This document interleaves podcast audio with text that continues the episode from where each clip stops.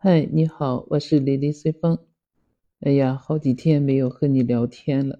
呵呵，对呀，国庆节以后这七天工作日，我们一直在外面出发，整个日程安排的也是满满的。晚上回到宾馆的时间不早了，洗漱完以后就困顿的不行，所以就有点偷懒了。哎呀，没有及时的更新节目。感觉随风热话有点不热了呢，这几天没有和你聊天，是不是把我的声音都忘了呀？所以抓紧时间来和你分享啊！还好我看平台上也给了我们很多创作的灵感，里面有很多的话题。我看有一个叫“选择和努力哪一个更重要”，哎，有这么一个话题，我想今天和你聊一聊。那你觉得？选择和努力哪一个更重要啊？嗯，有人说了，选择更重要，只要找对了风口，猪都能飞上天，是吧？也有人说，哎，努力更重要，没有努力，你就算天上掉馅饼，你也未必能接得住啊，是吧？我觉得都说的有道理，但是选择和努力相并提来讲呢，我觉得选择可能比努力更重要一些。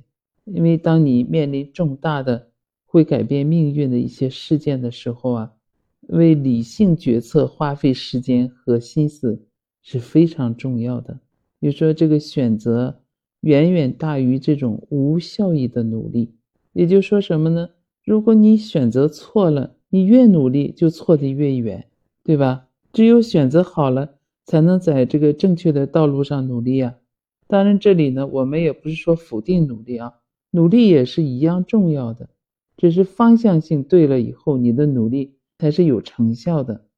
因为选择本身呢，它就是一种，也是需要我们不断的练习呀，不断的努力来积累知识储备的。你像有一些在生活里面，有很多人在做完选择之后呢，经常后悔。其实你再一次做选择，你的选择还是不变的。所以在这里呢，我想说。选择真的是很重要哎，当然这个努力呢也是做出选择的一个基础。你人的一生有很多大大小小的选择，对吧？但真正能改变自己命运的，离不开正确明智的选择。真的是，如果你选择错了的话，自己就会在盲目的努力，一点都没有用。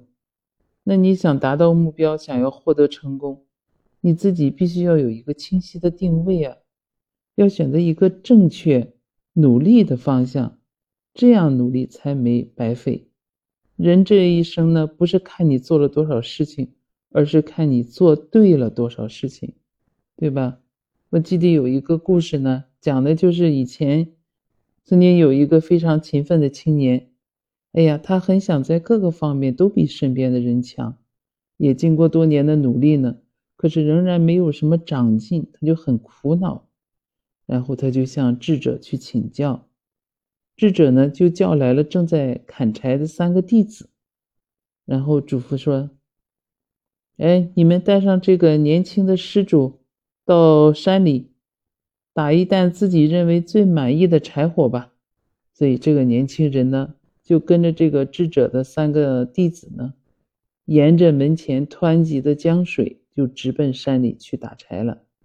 等到他们返回的时候啊，这个智者呢正在原地迎接他们。首先是这个年轻人满头大汗、气喘吁吁的扛着两捆柴，蹒跚着而来了。另外，他两个弟子呢也一前一后，前面的弟子呢用扁担左右各担了四捆柴，后面的弟子呢轻松地跟着。那就在这个时候呢，从江面驶来了一个木筏。载着最小的弟子和八捆柴火，停在了智者的前面。这个年轻人呢，和他两个先到的这个弟子，就是你看看我，我看看你，沉默不语。哎，唯独伐木筏的那个小徒弟呢，与智者呢坦然相对。智者就问他：“怎么了？你们对自己的表现不满意吗？”那个年轻人先开口了，他说：“大师，让我们再砍一次吧。”呃，这个年轻人请求说：“我一开始就砍了六捆，扛到半路就扛不动了，扔了两捆。又走了一会儿，还是压得喘不过气来，又扔掉两捆，最后我就把这剩下的两捆扛回来了。可是大师你，他说我已经很努力嘞。接着那个大弟子说什么？哎，我和他恰恰相反。刚开始呢，我俩各砍了两捆，将四捆柴一前一后呢挂在了扁担上，跟着这个年轻施主走。我和师弟轮换着担柴。不但不觉得累，反倒觉得轻松了很多。最后呢，又把这个年轻施主丢弃的那个柴火也挑了回来，这样他们就挑回来了八捆柴啊，一个人四捆。最后是这个划木筏的小弟子接过话来说：“我个子矮，力气小，别说两捆，就是一捆，这么远的路也挑不回来呀。所以啊，我选择走水路。”哎，他扎了一个竹筏子，一下弄了八捆柴火。这个智者就用赞赏的眼光看着他这些弟子们，然后又走到那个年轻人面前，拍着他的肩膀，语重心长地说：“哎，小伙子，一个人要走自己的路，本身是没有错的，关键是你怎么样走。走自己的路，让别人说也没有错，关键是你走的路是否正确。”所以他说：“年轻人，你要永远的记住啊，选择比努力更重要。你觉得这个老者说的有道理吧？嗯，我认为还是挺有道理的。再举一个我身边的例子吧。哎，我曾经有一个同事呢，我们一起在这个专业银行上班嘛。他觉着收入水平呢没有达到他的期望值，他就想换一家银行。”结果呢，他去了一个是一个稍微小一点的股份制银行，他觉得那样的机制比较灵活，收入可能会高。当他做着这个选择，去到那家小银行干了一段时间以后，他才慢慢发觉到，这个大的专业银行和这种小的股份制银行还是有一些差异的，因为它各自的平台不一样，相比来讲。